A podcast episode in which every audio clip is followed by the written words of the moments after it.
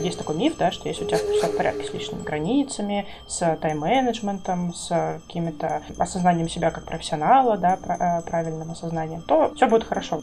Каким бы человек ни был устойчивым, чудесным, с ясными границами, вообще суперпрофессиональным лапочкой, он в деструктивной системе через годик будет вполне себе пеплом. В какой-то момент может наступать такая профдеформация, когда ты просто уже даже своими друзьями, например, не говоришь на тему работы, потому что они тебя все равно не поймут. А как вообще? А как нормально-то? А вот это уже нормально или еще нет? И, и, и, и где это нормально? Слушай, ну жизнь сложная штука, да. А смысл? А смысл? А, смысл. А, смысл? Друзья, всем привет! И мы здесь снова собрались в новом выпуске подкаста «А смысл?». Меня зовут Тимур Жабаров. А я Маша Иванова. И у нас сегодня две гости. Э, это первый раз, когда мы решили, что одного гостя или одной гости нам недостаточно, и решили, что нам нужно сразу два человека для того, чтобы обсудить важную тему. А сегодня с нами Ольга Сорина, клинический психолог, эксперт по вопросам профессионального стресса и выгорания. Оля, привет. Привет. И еще с нами э, прекрасная Юля Петропавловская, издательница портала «Такие дела» и главный редактор издательства «Есть смысл». Юля, привет. Привет. А, помимо всего прочего, Юля помогала нам издавать в свое время книжку «Ок, что дальше», про которую вы наверняка, друзья, уже слышали. А если не слышали, то загуглите, она тоже очень любопытная. И сегодня у нас э, тема, про которую мы долго думали и думали, как ее правильно назвать – и, наверное, правильнее всего было бы назвать ее психологическое здоровье. Что делать, когда мы из него выпадаем? Что делать, если нам уже не очень, но нужно продолжать и не сдаваться? И много разного другого. Ну и, а, конечно же, мы нельзя не заметить э, некое, некие переклички между а, названием нашего подкаста и э, издательством, в котором работает Юля есть смысл. А, Юля, расскажи немножко про э, издательство, про, про что оно и почему оно так классно называется. Потому что мы так придумали. Э, мы стартовали Окей, точка. На этом можно заканчивать просто. Наша издательская программа «Есть смысл» стартовала внутри благотворительного фонда «Нужна помощь» э, где-то два с половиной года назад. Э, мы придумали, что мы хотим делать э, книжки на социально значимые темы о том, как живут люди в России, о социальной действительности, о том, как она может меняться к лучшему, и делать это максимально в понятных массовых форматах, так, для того, что, так чтобы привлекать обычных людей, которые просто любят читать, к обсуждению социальной повестки, к решению социальных социальных проблем, рассказывают, что э, участвовать в решении социальных проблем э, может любой, независимо от своего социального статуса, количества денег или чего-то такого. Э, вот. Ну и, собственно, мы два года успешно это делали, выпустили порядка 20 книг, в том числе вот как раз книжку Оли Сориной «Так можно не выгореть, помогая другим. Соответственно, для того, чтобы как-то помогать людям чувствовать себя лучше. Вот сейчас мы находимся на таком интересном пороге э, и э, размышлении, что же с этой издательской программой делать дальше. Это, это просто супер любопытная тема и для меня, и для Маши, и мы точно еще расскажем, почему она для нас любопытная. Как, как ты пришла к э, этой теме и почему результатом стала книжка? И это я спрашиваю. Вот почему. Потому что кажется, что э, не зайдешь в республику или в какой-то другой магазин, в целом последнее, последнее время и тема профессионального выгорания, вообще тема эмоционального выгорания, она как бы на подъеме. Много литературы. Почему тебе захотелось э, сделать еще один сюда, еще один кубик сюда положить? Чего не хватало? Слушай, ну это случилось именно потому, что мне периодически, я с 15 года, ну так или иначе занимаюсь этой темой, с, э, индивидуально или э, в компаниях, и, ну, довольно часто мне спрашивали, что почитать на эту тему. И я вокруг да около. Вот можно вот, вот какую-нибудь такую художественную литературу, а можно, значит, вот это, вот это про ошибки в авиации может быть полезно. Ну, короче, это, это про консультирование. Ну, если вы это переведете немножко на свой лад. Ну, короче, прям притягивала за уши, потому что, в общем-то, мне ну, не заходили те книги, которые у нас опубликованы, особенно в, таки, в таком популярном формате. И больше всего мне не подходило, что в основном ракурс, с которого показывают выгорание в этих книгах, это такой индивидуальный ракурс, что для того, чтобы мне не выгорать, мне нужно работать со своим перфекционизмом, со своими границами, а, и вообще там вот как-то, не знаю, больше отдыхать, учиться отдыхать и так далее. Но по моему опыту, ну, все эти чудесные темы, они отличные для работы в психотерапии а, на ближайшие 10 лет, как бы, а вообще-то не выгорать хочется, ну, побыстрее. И, ну, собирая свой опыт работы в организациях и в моем социальном проекте, волонтерском, где мы помогали э, с психологами, консультировали сотрудников НКО и волонтеров. В общем, я поняла, что если мы не работаем с системой, то каким бы человек ни был устойчивым, чудесным, с ясными границами, вообще суперпрофессиональным лапочкой, он в деструктивной системе через годик будет вполне себе пеплом. И тогда, э, ну, мне было важно внести вот этот ракурс, что, ребят, Классно, если вы работаете над собой и над своими установками и профессионализмом, но гораздо эффективнее и быстрее работать с системой, потому что система влияет на нас в сотни раз больше, чем наши чудесные установки. И какие бы у меня ни были установки, если система настроена на то, чтобы я чувствовала себя более или менее хорошо, она будет не позволять мне мои установки реализовывать. Да? То есть если я считаю, что работать по ночам классно, а офис в 7 закрывается на ключ и всех выгоняют, и ночью никто не читает письма, не отвечает, и это осуждается публично, то я перестану в какой-то момент работать по ночам. И ну вот, вот такой ракурс мне было важно добавить, и ну, то, что я слышу по откликам, часто это некоторая новая информация. И здесь речь даже не только о руководителях, да, которые там в основном могут влиять на систему, но и о любом сотруднике на любой позиции или индивидуальном предпринимателе с любой точки на внешние факторы все равно можно влиять. Да, я здесь говорю именно про рабочую среду. И мне важно тоже вот эту штуку показывать, что даже если вы линейный сотрудник, есть с кем поговорить, можно подумать, что именно мне бы хотелось поменять. И на что-то точно руковод... э, работодатель будет готов. И это уже сделает мою жизнь рабочую чуть-чуть лучше, да, а не, не то, что типа, вот я следующие пять лет буду медленно погибать на своем позиции. Слушай, у меня, у меня вот тут возникает такая мысль, э, что э, это очень сильно про культуру. Очень сильно про культуру. И э, я вот тоже, когда я тоже готовлю рукопись сейчас именно про родительское выгорание, но я там в том числе там рассуждаю, откуда что берется. Вот. И у меня есть такая гипотеза, что как будто бы, не знаю, то ли мы все очень давно и долго и прочно живем в стрессе, который превышает наши адаптационные возможности, и это как будто такая культура героизма, или наоборот культура жертвенности, которая там тоже корнями уходит, и дальше читай там статью Петрановской про травму поколений. Как будто бы основная э, задача сейчас таких людей, когда мы говорим там про систему, ну, мы вписаны в большое количество систем, и как будто бы невозможно сразу много чего поменять, но э, это такой, не знаю,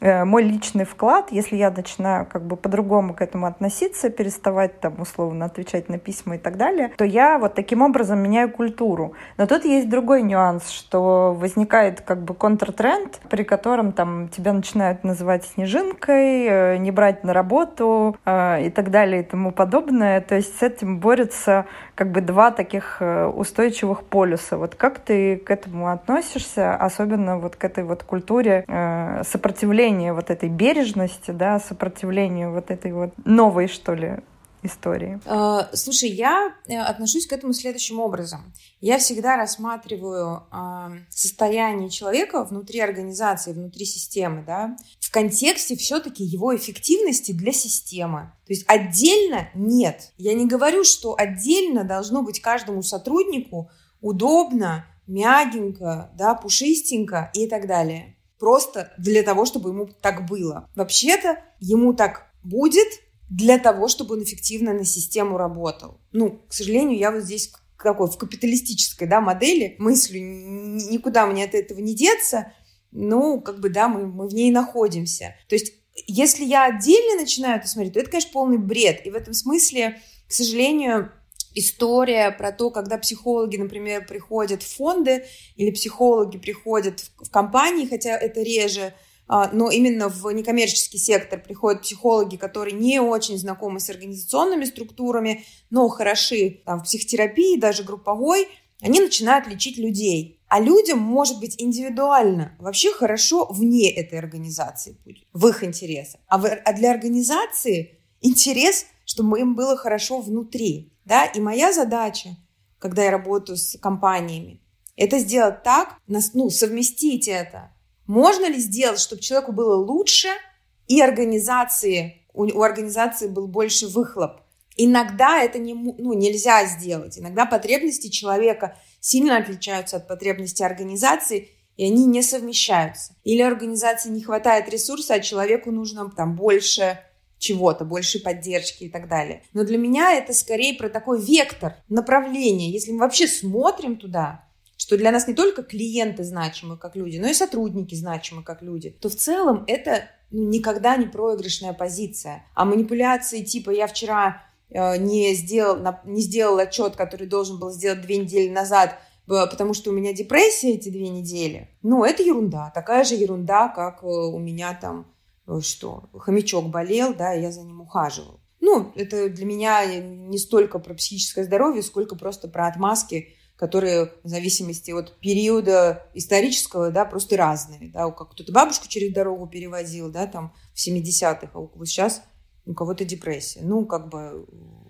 нет, так не работает. И я не, не за снежинок, и как психолог и руководитель в одном лице, я очень часто, к сожалению, сталкиваюсь, когда меня путают, с, с руководителя, роль руководителя путают с ролью психолога и начинают говорит, что вот, мне так плохо, вот поэтому я не сделал задачу. Ну, слушай, ну, жизнь сложная штука, да. И при этом у нас есть договоренности. Ну, вот как так все живут. Я вот слушаю тебя и думаю, где же эта тонкая граница? И кто ее определяет? Когда это а, жизнь такая, и мы ее живем, и где начинается токсичный руководитель, который гнобит сотрудника? Для меня здесь вопрос договоренности, и я это вижу довольно четко. Если у сотрудника, а, например, в НКО, да, вообще в социальной сфере, больше, недавно обсуждала с коллегами, как раз с руководителями НКО в группе была, что и правда а, в третьем секторе большая концентрация людей с разными сложностями. Просто потому, что это более мягкая среда, а, это более понимающая среда, это правда. Там больше людей готовы идти на диалог, чем в бизнесе. Да? И в этом смысле для меня окей, если человек говорит, слушайте, ну, у меня депрессивный эпизод, справка, я пью антидепрессанты, я лечусь, и мне действительно следующие три недели будет плохо, скорее всего, и я могу косячить. Давайте попробуем что-то перенастроить, мне вот здесь нужна будет поддержка. На утреннее собрание, к сожалению, приходить не смогу, но через месяц уже точно буду надеяться, что смогу, и тогда мы договариваемся. А если мне как бы сообщают после косяка, что вообще-то у меня 5 панических атак в день, ну, мне жаль. Но я ничего про это не знала. Ну, как бы это не... Ну, если ты мне не сообщаешь, тогда у нас нет... Я не могу об этом узнать, и я ожидаю, что договоренности будут, будут работать. Так же, как если я заболеваю, да, можно заболеть и не сказать никому, а через три дня снять трубку и сказать, ой, простите, у меня была 39 температура, не мог отвечать. Ну, давайте, это же неприятно хоть сколько температура. А другое дело, если температура поднялась, написать, ребят, что-то все, похоже, следующие три дня меня не будет, разбирайте задачи. Ну, вот для меня вот про это. И это ничем не отличается от любой другой болезни, от сломанной ноги, температуры, ковида или чего угодно. Это просто про договоренности. И я тут точно за человечный подход, что да, мы не можем работать как машины. Мы не можем работать без выходных, круглосуточно, без больничных. Больничные – это некоторые дополнительный расход организации, который входит в системные расходы. Каждый год они точно будут, потому что люди не могут не болеть. Такого не бывает. Поэтому как бы удивляться, что они болеют или заставлять работать на больничном, ну, блин, так не работает. Да? Ну вот, не знаю, я отвечаю на твой вопрос, Тимур? Да, супер. Для меня э, примерно так же, как... Не примерно, а точно так же, как для тебя. Ну, в смысле, есть договоренности. Э, договоренности работают ровно до того момента, пока они перестают работать. И лучше бы, чтобы они не, не переставали работать, а пересоздавались. Типа, давай пересоздадим, передоговоримся. И лучше это делать заранее, конечно. Для меня работает так же. Юля, что ты вообще про это все думаешь, э, с одной стороны, а с другой стороны, у меня тут зреет вопросик, но его я задам потом. Я вижу, как ты тянешь руку в нашем зуме. Э, да, я просто хотела позволить себе ремарку, что меня удивила э, фраза, Оль, твоя, о том, что в некоммерческой сфере как будто бы больше поддержки, понимания и готовности идти на диалог в таких ситуациях, потому что по моему индивидуальному опыту все как раз наоборот. Я сначала долгое время работала в коммерческой сфере, и потом потом вот э, несколько лет назад перешла в, э, ну, скажем так, некоммерческую, да, социальную э, сферу и вижу, что, может быть, из-за внешних факторов, да, из-за недостатка вечного ресурсов, людей, денег, и при этом из-за огромного вала, который сейчас еще все увеличивается, увеличивается общественного запроса, собственно, потребности, да, людей в обществе запросы на социальные сервисы, социальные услуги. А, мы, ребята в социальной сфере, находимся как будто бы под гораздо большим уровнем давления, и не всегда наши коллеги готовы как-то нас в этом поддерживать, потому что они, в свою очередь, тоже находятся в ситуации адского стресса, особенно сейчас, а, когда за этот год э, в общем-то, ситуация в НКО э, в разы ухудшилась, да, и эмоциональная ситуация тоже. Вот э, мне интересно, правда ли то, как я это ощущаю, действительно ли это так, что в помогающих профессиях гораздо больше факторов выгорания, и что тогда с этим делать? Слушай, спасибо. Это, наверное, действительно была не очень аккуратная фраза. Я бы, знаешь, как переформулировала, что когда люди идут в некоммерческий сектор, у них есть ожидание, что в нем должно быть больше поддержки, понимания и адаптации для тех, кто ну, не совсем условно такой, как другие. И правда, это ожидание, ну, не всегда оправдывается, да, а, но, наверное, я здесь еще опираюсь на, на такую практику, которую я не очень поддерживаю, про то, что, например, в фонды приходят люди, которые были раньше его подопечными, да, и начинают там работать, и тогда это заведомо человек, ну, с некоторой сложной историей, да, который знает фонд, или приходят люди, ну, с той же проблематикой, тоже, тоже равное консультирование а, в разных-разных сферах, да, э, социальной помощи. Вот про, про это еще. Про факторы риска, да, это так. В помогающих сферах есть фактор риска эмоциональной нагрузки, который сильнее, чем, ну, там, в продаже телефонов, условно, да. Там, где люди сталкиваются с тяжелыми историями, там, где люди сталкиваются с сложным поведением, со сложным эмоциональным фоном и реакциями, и с темами, с которыми человек коммерческой сферы может никогда в своей жизни не столкнуться вообще. А тут это происходит – ежедневно, на регулярной основе и так далее. Да? Там, э, обычный человек э, два раза в год видит ребенка с какими-то особенностями здоровья, да, там, двигательного аппарата на улице. Человек, который в фонде работает, он может видеть таких детей там каждый день, по много раз, с разными сложностями, ну, и знать очень хорошо, как они живут и как это трудно. Вот, так что это такое основной, ну, основное отличие и очень большой фактор стресса, который, э, почему он еще становится таким тяжелым, потому что его часто, ну, преуменьшают и не, ну, стараются не замечать. Ну, типа, ну, это же наша обычная жизнь, вот мы работаем в таком фонде, ну, мы уже привыкли. Ну, вот умирают люди, да. Мы прощаемся с подопечными, да, если там, например, с онкологией люди работают. Ну вот, ну вот такая жизнь. Но даже если мы привыкли, это все равно влияет, да. Я приводила, по-моему, в книжке пример, что если фельдшер скорой помощи привык ездить на ночные выезды, это не значит, что на него не влияет то, что он не спит ночью. На него влияет. Он просто умеет с этим обходиться, и у него есть некоторые ну, затраты энергии, чтобы потом выспаться и как-то вернуться обратно в другой режим. Но ну, вообще влияет.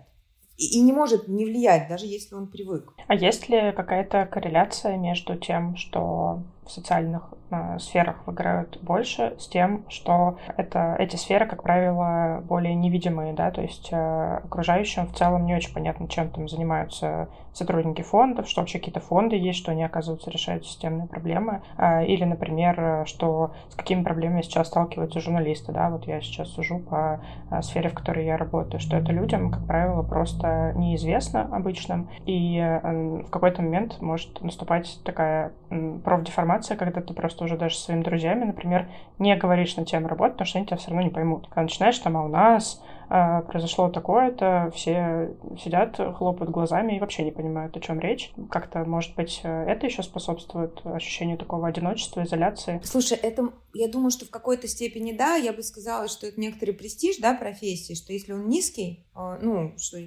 кто-то непонятный и мало зарабатывает, непонятно, зачем эти люди занимаются, да, это может быть. А вот история, где сложно рассказывать, например, друзьям, мне кажется, что здесь скорее более важно то, как устроена ну, система поддержки внутри этой, ну, этой структуры и этой, ну, например, журналистики, да, а, чтобы журналист мог размещать свои переживания а, по поводу своей работы, но не с друзьями, которые, правда, ну, могут не понять. И это нормально, они не журналисты, они не, не врубаются в это и так далее.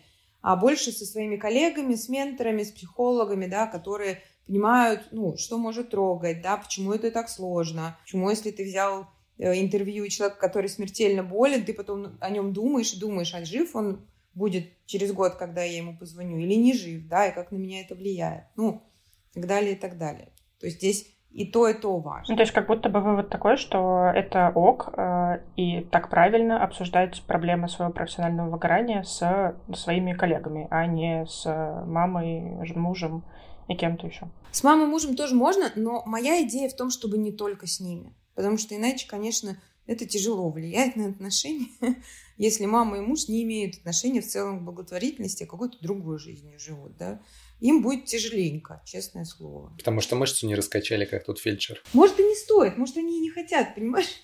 Это же правда, ну, должен быть какой-то запал внутри, чтобы хотеть Юль, а ты вот эту вот всю историю про выгорание в третьем секторе знала до того, как в него с головой нырнула? Или это стало для тебя открытием? Мне казалось, что это какие-то байки. У меня несколько друзей работало в некоммерческом секторе, в разных э, организациях, и они все как-то намекали мне, что будет тяжело, но мне казалось, что э, я разберусь, потому что я очень хорошо, вот как раз то, о чем Оля вначале говорила, про личные границы, про то, что а если как бы, ну, есть такой миф, да, что если у тебя все в порядке с личными границами, с тайм-менеджментом, с какими-то осознанием себя как профессионала, да, э, правильным осознанием, то все будет хорошо. Вот мне казалось так, что раз я такая классная, я еще и менеджер вообще супер, э, то, значит, меня ничего это не коснется. На самом деле для меня был открытием как раз вот этот э, тезис в Олиной книге о том, что там 90% факторов выгорания — это именно среда. И каким бы прекрасным ты ни был, если у тебя супертоксичная среда, то ты ничего с этим не поделаешь. Это касается, естественно, не только третьего сектора, это касается всех э, компаний. Я знаю множество компаний, особенно вот в нашей э, гуманитарной сфере, где все очень плохо с корпоративной средой, э, с уважением к сотрудникам, и ты ничего с этим не поделаешь, ты как бы в одиночку вряд ли сможешь это перестроить. Ты можешь, конечно, постараться, но если тебе совсем плохо, то, наверное, лучше в какой-то момент уже сдаться и уйти. Или наоборот, это будет восприниматься как твоя личная победа. Как, например, было у меня, когда я уходила там с прошлого места работы. Мне потребовалось э, ну, больше, чем полгода, чтобы понять, что я ничего не могу сделать. Это борьба с ветряными мельницами, лучше просто уходить. Ох, я вот слушаю вообще всю, всю историю про то, как среда влияет на, на человека, ну и с одной стороны, ну это как будто бы, ну понятно, мы в принципе социальные существа, и там типа занимаясь образованием, очень быстро понимаешь, что, ну там типа мы с Машей и с разными командами много занимались там профориентацией, поддержкой самоопределения, в общем, всякими такими штуками. Очень быстро становится понятно, что если ты хочешь как-то помочь подростку, ребенку, ты, конечно, классно сделаешь, если поговоришь с ним и там его оснастишь всякими там инструментами, материалами, книжками и там онлайн-курсом подсунешь какой-нибудь, он его радостно пройдет, но это все как мертвому припарка, потому что вокруг него какая-то школа, какие-то учителя, какие-то родители, какие-то, в общем, разные среды. И вот в этом аспекте почему-то мне казалось, ну да, конечно. А как только мы переходим во взрослую жизнь, и когда это уже не подросток, а такой состоявшийся, с а, а, отрастивший себе неокортекс человек, такой весь, еще если осознанно медитирующий, то, конечно, он там и в рассольчике-то соленым не станет, и там все остальное э, так, с одной стороны, так понятно, про что вы говорите, а с другой стороны, так как-то обидно, что ли и страшно, что можно не заметить в какой-то момент, даже обладая вот этими самыми прекрасными собственными границами, что ты, в общем, разрушаешься не потому, что тебе с собой нужно как-то побыть, подлатать на очередной сеанс психотерапии, записаться, на массаж сходить, а потому что просто рассольчик, в котором ты, в который, в который ты попал, но чуть-чуть с ртутью. Мне, кстати, кажется, это еще про корпоративную э, среду, которая редко становится достоянием общественности. Вообще у нас как-то почему-то, ну, может, я не права, но я так ощущаю, что у нас э, считается не очень камильфо вообще рассказывать о том, как тебе было на твоем предыдущем месте работы. Например, когда ты уходишь, а в Фейсбуке принято писать «я вообще всем доволен, прекрасно, коллеги, цветочки, но я вот ушел». А что там было, и, может быть, стоит донести как-то это до общественности. Ну, то есть э, вот эта вот история про мету, она еще э, не зашла в чат, касается корпоративной среды. И я вот часто думаю о том, насколько это вообще правильно или неправильно правильно, потому что мне бы хотелось знать, устраиваясь на работу, что там, не знаю, начальница бросается кружками в голову сотрудникам, прежде чем я туда прихожу. Э, вот интересно тоже, что вы думаете на это? Я тут э, недавно познакомилась э, с Викторией Аргушевой, которая делает норм-агентство, и у них один из педпроектов это исследование корпоративного абьюза. Вот, и меня это страшно вдохновило, и я поняла, что вот к вопросу об изменении культуры, я достаточно долгое время со своим выгоранием или там со своими депрессивными фазами или там согласно там еще одной какой-то концепции, это можно бесконечно, э, бесконечным количеством способов описать, э, но факт в том, что я человек, который выгорает достаточно регулярно, я очень внимательно слежу за тем, чтобы оставаться в продуктивном диапазоне. И я всегда чувствовала себя такой немножко маргинальной. И у меня вот есть вот эта боль по поводу снежинок,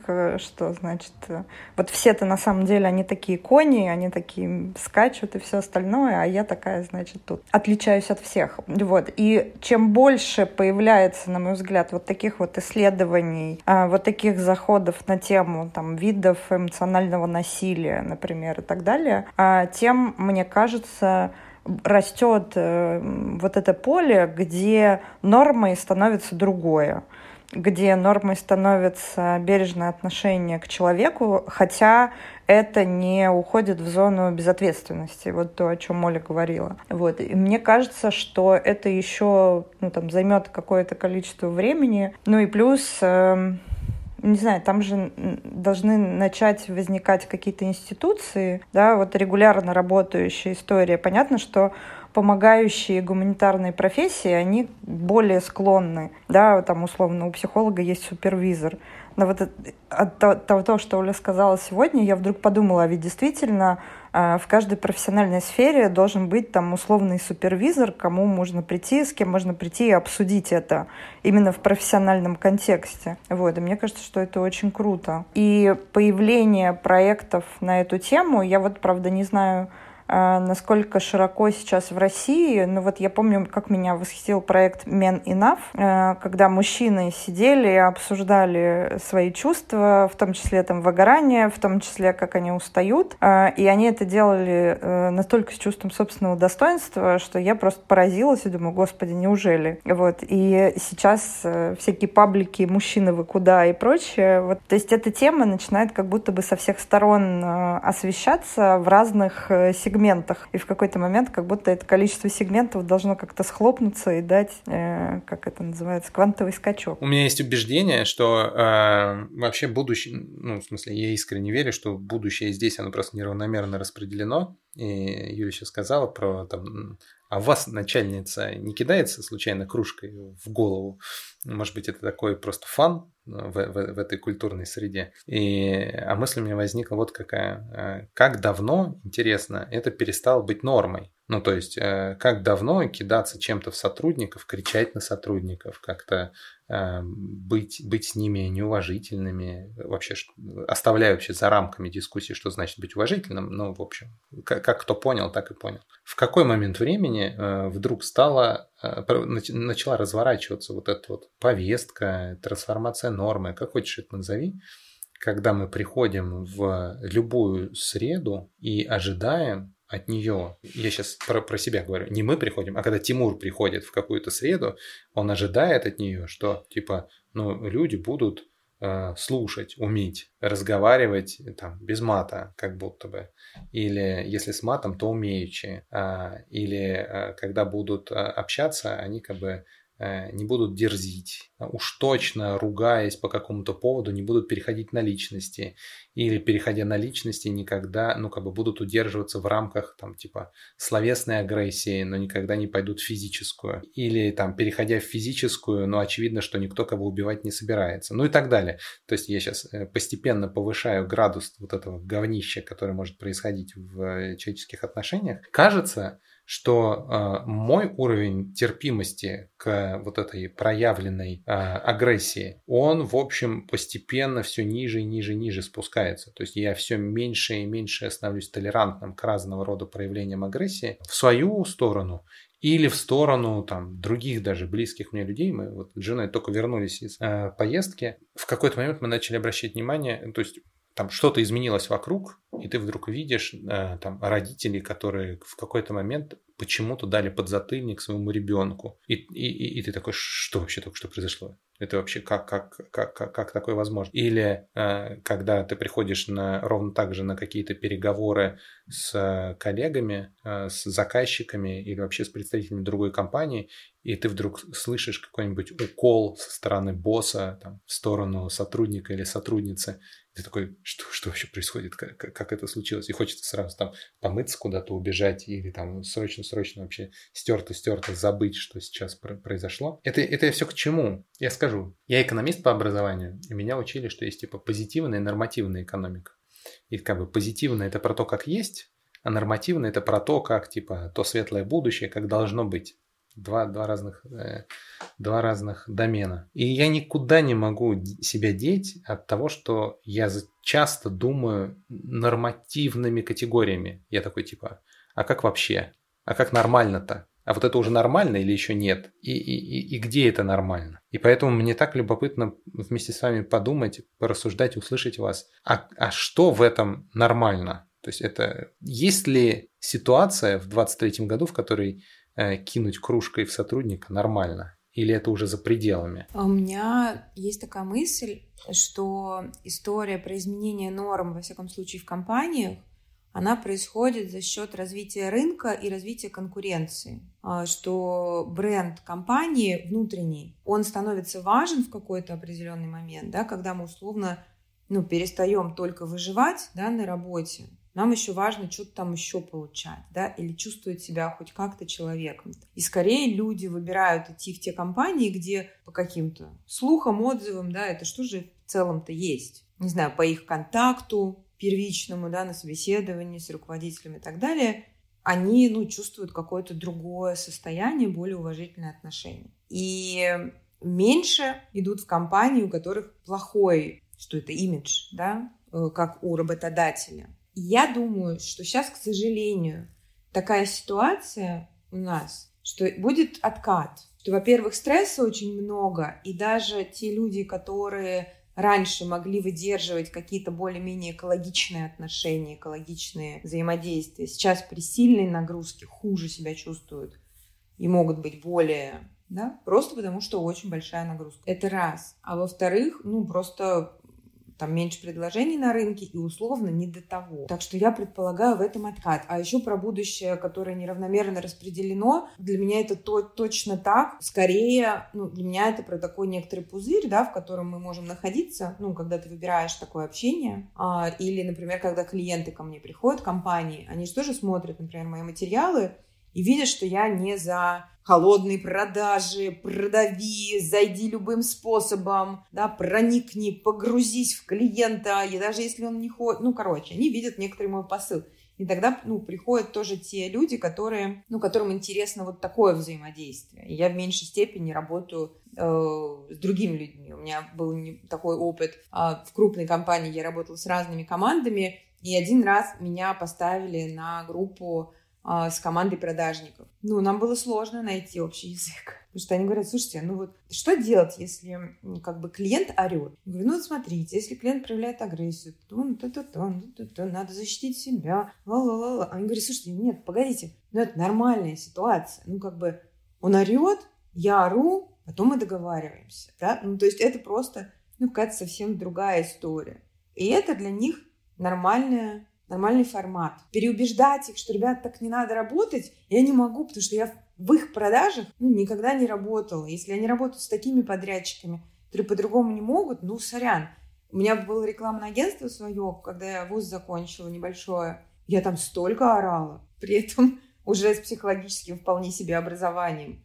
Просто по-другому я на мате разговаривала, просто потому что по-другому невозможно было ну, вести дела ну, в то время и в том бизнесе. Получается, знаешь, какая история? А, мне очень понравилось, мы когда с Милой Кудряковой разговаривали про а, в том числе про насилие внутри семьи, ну как, какую-то вот это вот. А что вообще такое норма внутри отношений? Она сказала фразу, которая в меня попала и до сих пор, в общем, звенит в разных, в разных контекстах, в том числе вот в том, что мы сейчас обсуждаем. Она такая, ну, во-во-во, подожди, а, а о чем они договорились? Типа, ну вот если есть какая-то договоренность между людьми, то вот это и норма. То, о чем договорились, то и нормально.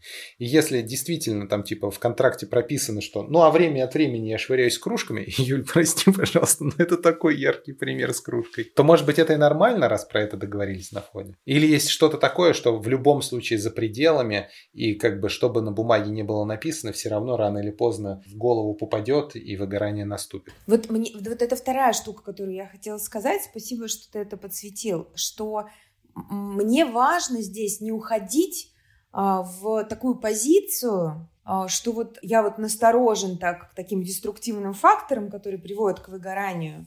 А, и тогда ну вот мне бы хотелось понять, насколько токсичная атмосфера в этой компании. Если мы так будем выбирать, я боюсь, ребят, что мы не найдем работу. Потому что в любой компании, как и в любой семье, как и в любой другой системе, есть какие-то факторы, которые скорее будут приводить, ну, двигать нас. Знаешь, я вижу это как некоторый такой континуум. С одной стороны выгорание, с другой стороны я ставлю обычно профессиональную устойчивость, когда я чувствую себя хорошо, работаю эффективно, я уверен и так далее, вовлечен и так далее. И тогда есть факторы в любой компании, которые меня сюда будут тянуть, к выгоранию. А есть факторы, которые, и они тоже есть всегда. Давайте, если есть зарплата, это уже то, что скорее меня двигает профессиональной устойчивости. Там зарплата, которую условно мне позволяет жить. И это всегда некоторый баланс. Не бывает компаний, в которой вообще нет никакого стресса сильного, да. Это всегда есть. Он разный, и разные люди по-разному его переносят. У меня был момент, когда я много работала с фондами, я очень много знала разные внутрянки про очень разные фонды. И ко мне Нельзя было приходить с вопросом, какой ты фонд порекомендуешь для работы. Никакой. Никакой. Все плохо. Но при этом там люди работают, кто-то получает там даже удовольствие, имеет, ну, имеет свой смысл, люди достигают больших и амбициозных целей и так далее. Но я не могу порекомендовать никакой. Я вот тут, наверное, хочу немножко поопонировать. Э, не то, чтобы я прям совсем спорила, но я просто сейчас приклад... перекладываю все, что ты говоришь на себя и какую-то категорию еще людей. И я понимаю, что, ну вот, наверное, последние там лет 10, я пытаюсь себя как-то назвать. Вот я узнала слово «высокочувствительные люди» или там «сверхчувствительные» по Элли Нейрон. Э, я знаю благодаря одному нейрофизиологу термин «истощаемые». И это там отдельная вообще песня и история на уровне там устройства подкорки там и так далее. Вот. И я как раз тот человек, который ходил и очень долго искал свой формат занятости. То есть я вообще обожаю что-то делать, я обожаю изменения, Я обожаю все, что связано с социалочкой. И вот я попробовала какую-то чертову тучу, значит, э, проектов, людей, команд, форматов. Где-то я была фрилансером, где-то я вписывалась там в соучредители, где-то я еще во что-то вписывалась. Вот, но это все неизбежно заканчивалось тем, что, ну, через какой-то период я просто, ну, и всегда он был разный, э, я просто заканчивалась, заканчивалась иногда там на несколько месяцев. Вот, и Понятно, что я разным образом устраивала себе инфраструктуру, то есть я ходила по разным врачам, разбиралась там с образом жизни, там появился спорт на регулярной основе, у чуда это правда работает, вот, и так далее и тому подобное. Но вот как будто бы последние два года я закрепилась в каком-то понятном формате, и как будто бы это тоже про выбор. То есть пока ты еще, значит, молодой и можешь, у тебя предел возможностей по, побольше, предел э, резерв сил, ты можешь выбирать, выбирать, выбирать разное, да, но у тебя копится статистика, ну вот как у меня копилась статистика, и я уже могу там на протяжении 20 лет понять, что, ага, э, если я вписываюсь в проект, я могу в него вписаться вот на такой-то стадии с такими-то людьми, да, и, и я прям их, как маркетолог, еще понимаю их портрет, и это должно быть не ниже чем, потому что я, например, поработала в ритейле на вот этих повышенных тонах, о которых ты говоришь, и поняла, что нет-нет-нет, никогда, никогда, никогда никогда. Только интеллектуальная сфера, только интеллектуальный продукт и, и никаких вообще сумок, э, ремней и прочей истории. Вот, и так далее и тому подобное. И это как будто бы ты так себе потихонечку настраиваешь э, вот эти фильтры э, и, и, и маркеры, которым должна отвечать твоя работа. Вот, и мне кажется, что вот, типа, 40 там, лет я как, как будто бы нашла вот этот вот формат. Во-первых, я наработала уже опыт экспертизы, да, я могу понимать, что у меня лучше получается. И вот, кстати, об этом мало кто, по-моему, говорит. По крайней мере, я, например, своими мозгами дошла, а сейчас я вот рассказываю там многим, что ты же можешь быть э, таким небольшим консалтером, ты можешь э, накопленную у тебя экспертизу упаковывать. То есть это, это что-то около фрилансерское. И в целом это тоже занятость, это тоже, это тоже занятость, и это возможность настроить себе ту самую среду, от которой, в которой тебе будет комфортно. Потому что, допустим, дистанция подрядчик э, клиент комфортная, потому что она ну, такая достаточно большая. А дистанция, я понимаю, что вот если бы я работала внутри Сбера, мне было бы плохо. А когда Сбер мой, э, мой клиент, мне прям отлично. Вот, то есть как будто бы э, это тоже как бы не, нет такой обреченности, знаешь, что вот нет, мы должны обязательно пойти в компанию, мы будем там выгорать, и нужно все это менять.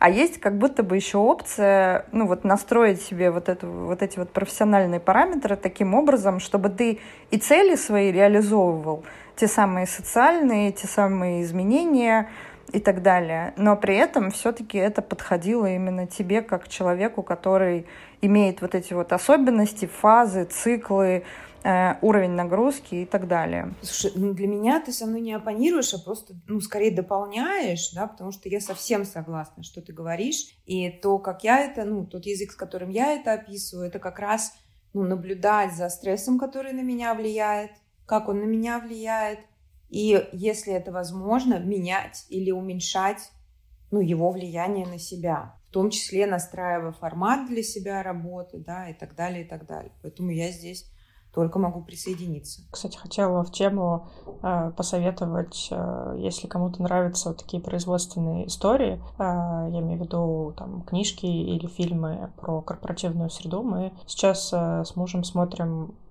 уже второй сезон сериала, который называется «Индустри». Э, не знаю, может быть, знаете, это про фондовый рынок, фондовую биржу э, в Лондоне.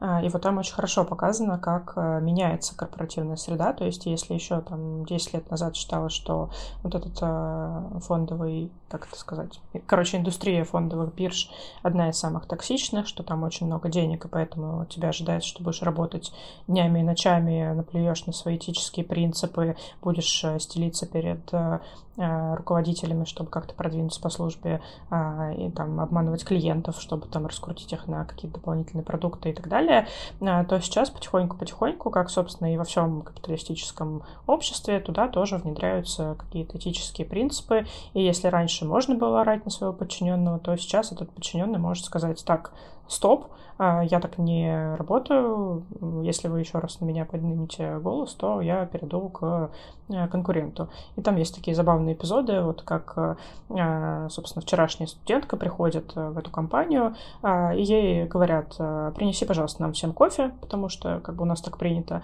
что вот джуниоры должны носить кофе, она такая, нет. Они такие смотрят на нее, а, типа, а, ну ладно. и все, и ей больше ни разу ее не попросили принести кофе, потому что она четко как бы обрисовала, что ее это не устраивает. И это не только и не столько потому, что а, как я сейчас понимаю, что а, до этого никто не додумался раньше, и вот она такая первая, сколько потому, что это наслаивается как раз на те принципы, которые сейчас потихонечку-потихонечку в Америке и в Европе э, находят отклик, да, как раз на более человеческое какое-то общение э, коллег. В общем, я прям рекомендую, очень классный сериал. Э, я вот очень люблю всякие корпоративные такие хитросплетения. Ну или наследников, но наследников, наверное, вы и так все смотрите. Вот, а так можем вернуться, да, к основной теме. Я так долго, пока ты отвалился, распиналась про то, что надо себе настраивать профессиональную деятельность, потому что если ты склонен к выгоранию, то э, и так далее и тому подобное. И вспомнила, что мы перед э, началом разговора как раз обсуждали историю про то, что а вот когда надо проявлять стойкость э, вопреки и несмотря, несмотря и вопреки. Потому что я, например, возможно, достаточно эгоистично пошла, значит, э, настраивать себе удобную жизнь профессиональную для того, чтобы там обеспечить себе нужный комфорт и безопасность. А есть э, люди, которые продолжают в условиях выгорания в системе фигачить. И я, например, точно не такой человек и точно не могу. Но а как вот быть, если ты действительно не можешь, и действительно ли ты не можешь уйти? Ну, потому что что это такое? Ну, то есть в моей картине мира это уже что-то какая-то граница с селф-хармом. Вот. Ну, это я сейчас ни в коем случае не обвиняю, да, это я просто говорю, как мной это воспринимается, как какой-то чертов героизм, на который то ли я уже не способна, то ли я считаю просто даже иногда вредным для самого же человека. Но как быть, если ты вот не можешь выйти из этих токсичных условий, и тебе нужно продолжать там быть? Мне просто это интересно, буквально вчера обсуждали с клиентом, э, ну, про не можешь уйти. Для меня не можешь уйти, это когда у тебя паспорт забрал работодатель. Ну тогда ну, не можешь. Ну, без паспорта как бы сложно.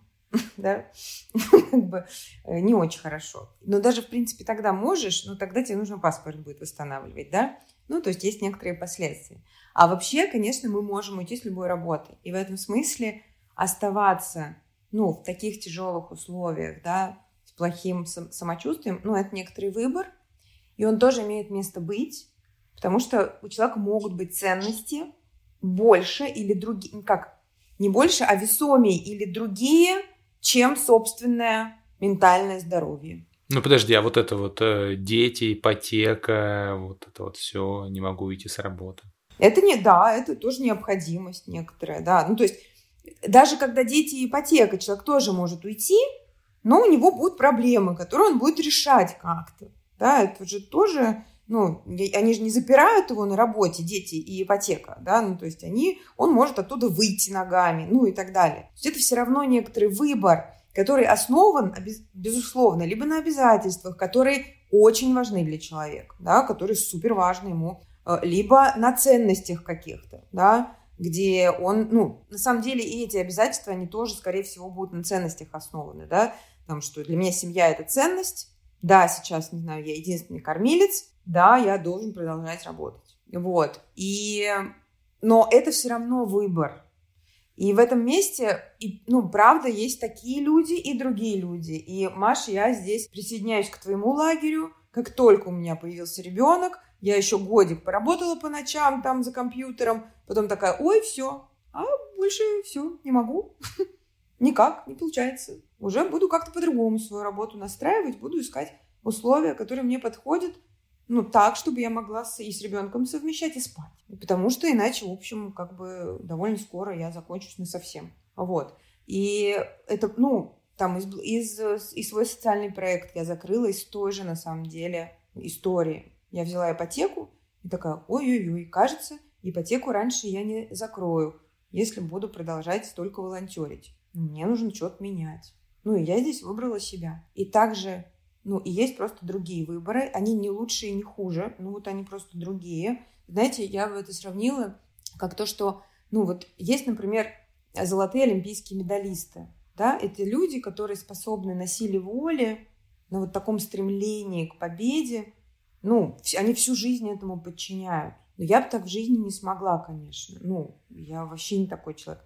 Но благодаря тому, что есть вот такие люди, есть золотые медали на Олимпиаде. И вообще есть этот формат, который супер зрелищный, интересный, великолепный и так далее. Ну вот, вот разные есть. Слушайте, у меня вообще сейчас какой-то интересный инсайт. А, дело в том, что я когда-то делала свой социальный проект и закрыла его, потому что долг а, ну, мой личный, там не компании, я как основатель была должна Э, я в какой-то момент поняла, что этот долг больше, чем стоимость собственности, которой я владею. И я прям поняла, что как-то вот прям нельзя. И я очень сильно перестроила свою жизнь с тех с того майнсета, которым я делала этот проект, и он был такой про ценности. Я действительно делала очень крутую штуку. Я до сих пор считаю, что она крутая. Просто это было, ну, где-то неумение менеджерить, где-то непонимание инвестиционных возможностей, где-то непонимание там бизнес-процессов и так далее, и так далее. Я обычно говорю, что я получила очень классный MBA, э, зафейлив проект э, с очень крутым пиароемким таким пиароемкой историей, который обошелся мне там вот в столько-то миллионов рублей. А, а потом я начала как бы менять принципы э, в сторону не ниже чем. То есть я считала с дотошностью вот деньги, которые я зарабатывала, и сколько мне на самом деле надо, и что моя смета ежемесячная вот такая. Потом эта смета увеличивалась, потому что я понимала, что мой комфорт, он там и так далее, и так далее. И мне кажется, сейчас из сегодняшней точки, спустя, значит, 9 э, лет, как вот я все это закрыла, что на самом деле люди, которые хотят создать э, какие-то изменения, да, они должны быть сами в какой-то степени устойчивыми. Как будто бы вот есть какая-то планка, ниже которой точно нельзя падать. А вот этот общий фон, да, стремление где-то к успеху, где-то к реализации каких-то ценностей, где-то еще к чему-то, да, то есть появляется какое-то количество иллюзий, и кажется, что ты должен этим иллюзиям определенным образом соответствовать. Но никто не говорит про изнанку, что, например, человек, который фигачит стартапы, у него три квартиры, э, он сдает в аренду три квартиры, и это закрывает ему, например, безопасность финансовую, от которой он может уже дальше позволить себе рисковать. Да? Или, ну, много есть э, разных вариантов, э, когда вот это вот творческое самовыражение начинается тогда, когда у тебя закрыта элементарная там, экономическая безопасность, ну, какой-то минимум, да, условно, покрыт. Вот. И мне кажется, что вот как будто бы, когда мы хотим э, что-то прекрасное в мире создать, да, э, устойчивое, то мы сами, это как будто бы первый проект, который нужно до этой устойчивости довести, а потом уже как бы, чтобы вот эта вот устойчивость изменений позитивных вокруг тебя, она как будто из тебя росла, а не, а не брать у себя в кредит, да, в какой-то бесконечный, загоняя себя вот в эту вот каб, долговую кабалу, но не по деньгам, а где-то и по деньгам, а в том числе и по силам. Вот, как будто бы это решается немножко по-другому, вот выращиванием вот этого вот поля, вот, и последний, наверное, от чего у меня этот весь инсайт развернулся, я вспомнила, что когда Э, я закрыла свой проект, а я о нем много писала, у меня там брали интервью и так далее. Э, ко мне пришла одна знакомая и сказала, слушай, спасибо тебе большое. Я говорю, в смысле, за что спасибо? Я там в расстройствах, у меня, значит, банкротство проекта, я закрываю красивую историю. Она говорит, а я начала свой. И она на эту же тему, там, профориентации, выбор профессии для детей э, там, дошкольного, школьного, младшего школьного возраста, она сейчас открыла несколько парков профессий там, у себя в регионе, там, в Татарстане. Вот.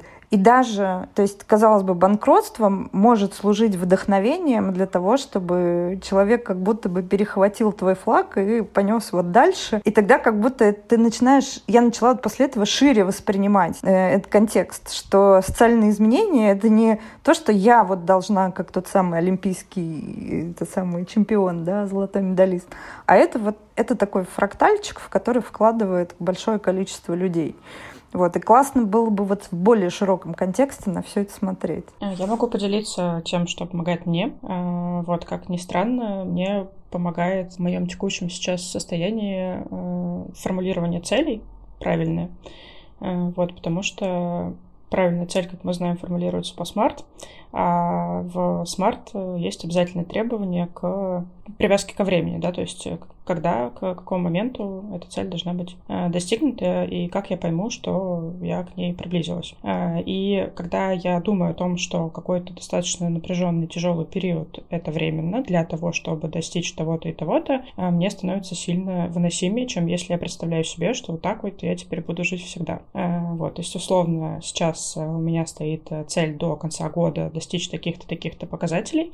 Я ее для себя, себе экзистенциально объяснила, почему мне в моей картине мира эту цель важно достичь. Ну, а именно для меня, как бы, если это если мою, мою жизнь как-то я себе представляю, я ее представляю в виде портфолио. То есть э, та половина меня, которая про эффективность, это про то, чтобы э, вот есть некое резюме или там портфолио, оно должно выглядеть классно. Ну, в первую очередь для меня, что вот я вот такая вот классная, эффективная, решаю какие-то проблемы, у меня такая-то экспертиза. И вот эта конкретная цель, достигнутая к концу года, она будет здорово смотреться в моем экзистенциальном портфолио. И ради этого я готова к таким-то, таким-то, таким-то жертвам. И мне становится, я не знаю, может быть, это контр э, э, или как-то вредоносно для моей нервной системы, но, по крайней мере, это то, что мне помогает э, в том числе видеть какой-то образ будущего, да, что вот я достигну эту цель, я буду безумно счастлива, что я такая, э, что я там всех спасла, всем помогла, и дальше там через полтора года я уже смогу просто лежать на песочке, на пляже и думать, как здорово все получилось. Вот, не знаю, может быть, Оля сейчас скажет, что это какая-то социопатическая стратегия выживания, но у меня вот так. Да, вот Не, нет, по-моему, по-моему, все здорово. Я, я считаю, что если помогает, то, ну, как бы все, никаких вопросов, да. Я улыбалась э, экзистенциальному портфолио. Да, мне кажется, это очень крутая себе. формулировка. А я вспомнил, когда Маша говорила и на какой-то из очередной конференции про социальное предпринимательство горных Петян, который Тройка Диалог, в сердцах поделился, что он не верит ни в какое социальное предпринимательство до первого миллиона долларов, первого, ну, как бы личного заработка основателя. Типа, миллион заработал, вот теперь это можешь э, социально предпринимать. А до этого это все какая-то копинг какой-то и, в общем, смещение с реальных целей на что-то такое вымышленное. Да, вот на самом деле я согласна, хотя, ну, это тоже нельзя прям вот так вот обобщать, но э, я просто пойм... вспомнила сейчас, что в какой-то момент я поймала себя на такой мысли, что я вместо того, чтобы свои проблемы решать э, в своей системе, я как бы их вытесняю в социум, говорю, ну так это в социуме проблема, мне надо им помогать вот с этим. А на самом деле это проблемы мои, которые нужно решать мне. Я, конечно, не знаю, может быть, так никакого социального сектора вообще не останется, если все в этом подходе будут жить.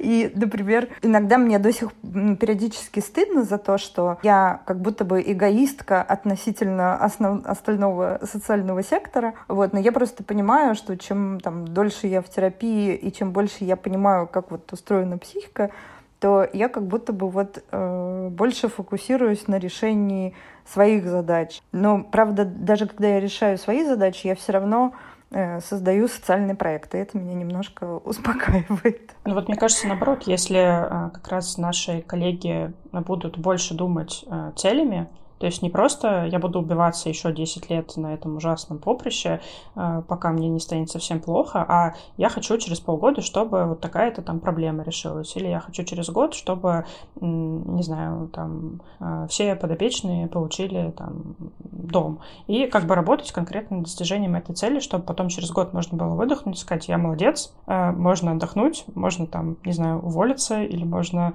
перейти там на полставки или что-то такое. То есть мне кажется, что, возможно, это э, будет лучше не только самому человеку, но и сектору тоже, что он будет э, бенефициаром такого целеориентированного подхода. Я хотела про цели добавить. Я здесь вижу некоторую опасность, когда мы формулируем цели именно в таких результатах, ну, внешних, потому что часто очень много факторов есть, ну, на которые мы ну, не можем повлиять, да, и, и даже если мы там условно дарим дома подопечным, они могут, не знаю, факапить сделки, не переходить на, э, на них, да, там, не знаю, отказываться от недвижимости и делать еще какую-нибудь дичь, да, Здесь э, я бы добавила, что кроме этих целей, они тоже должны быть, но кроме этих целей, э, мне кажется важным ставить еще ну, некоторые процессуальные цели, да, там, что мы должны сделать за этот год. Не факт, что мы добьемся именно такой цели, хотя мы очень хотим, но мы там сделали и внесли этот вклад, и это лучше, чем если бы этот вклад не был внесен. И вообще идеальным вариантом, когда у нас есть еще слой профессиональных целей, то есть чего мы хотим, ну, для себя как профессионала, э, в чем я хотел бы развиться, в чем бы я хотел улучшиться за этот год, да, как бы я хотел сделать свою собственную деятельность эффективнее. Могут э, мои подопечные этого вообще не знать и не видеть, но я буду знать, что я улучшаюсь, да, работая. Это может быть даже там внутри организации как раз про повышение профессиональной устойчивости, что у меня не 80% сотрудников ходят такие типа «Уху! Кто здесь?» да? А, не знаю, 60. И это уже будет наша динамика. Вот, то есть я бы сюда предлагала добавлять разные такие форматы целей, потому что, к сожалению, когда мы работаем и с людьми в социальном секторе, там э, с внешними целями, ну, может быть, очень сложно, да, там мы хотели доставить, не знаю, обеспечить определенное количество людей определенным лекарством к концу года, а тут его нельзя ввозить. Это, значит ли это, что наша работа была напрасной? Да? Ну нет. Ну, получается, надо формулировать как-то так, что я сделаю все от, от меня зависящее, а именно А, Б, С, Д, для того, чтобы и дальше конкретно сформулированная цель. Да, и если цель не выйдет, ну, все равно присваивать сделанное. Что да, я работаю, ну, условно, я могу работать как терапевт довольно хорошо. Но у меня наши все тренера говорят, клиенты обычно портят самые хорошие сессии. Да, и это вот для меня что-то про это. То есть ты такой делаешь просто конфетка, а клиенты все портят. С их реальной жизнью, вот с их реакциями. Да что ж такое? Да, ну вот это что-то про это для меня, что я делаю, а дальше, ну, смотрим. И при этом не обесцениваем. Любопытно, я сейчас подумала, я наконец-то, кажется, сейчас только поняла, почему цели должны быть не только внешними, но и внутренними. Ну, то есть, что должна быть, должен быть KPI не только там условно в деньгах и в результатах социальных там или неважно каких, которые ты создаешь, но еще и а как ты это, собственно, делаешь. И что я никогда не связывала это просто с выгоранием, это, конечно, любопытно. И вот это вот про присваивание что оно лежит в том же поле, что и, ну, в смысле, что присваивание своих результатов и собственной ценности — это тоже, с одной стороны, антивыгорательная такая история. В смысле, не с одной стороны, а со всех сторон. это действительно антивыгорательная история. То есть у меня не было прямо этой связки. Спасибо. Да, спасибо. Это прям было супер для меня ценным результатом сегодняшнего разговора что вне зависимости от того, случился результат или нет, сам факт того, что ты эти действия предпринимал, это, в общем, копилочку собственного признания. Оля, спасибо тебе большое. Юля, спасибо тебе большое. Для меня это был супер ценный разговор. Спасибо вам, что пригласили. Было интересно, я как-то очень радовалась, Тимур, сегодня твоим шуткам про огурцы. Здесь должна быть э, врезочка про эти шутки, да. И в качестве завершения, конечно, если вы дослушали до этого момента подкаста, обязательно подписывайтесь на нас на всех доступных платформах и приходите в наш телеграм-канал мы там постим. Кружочек.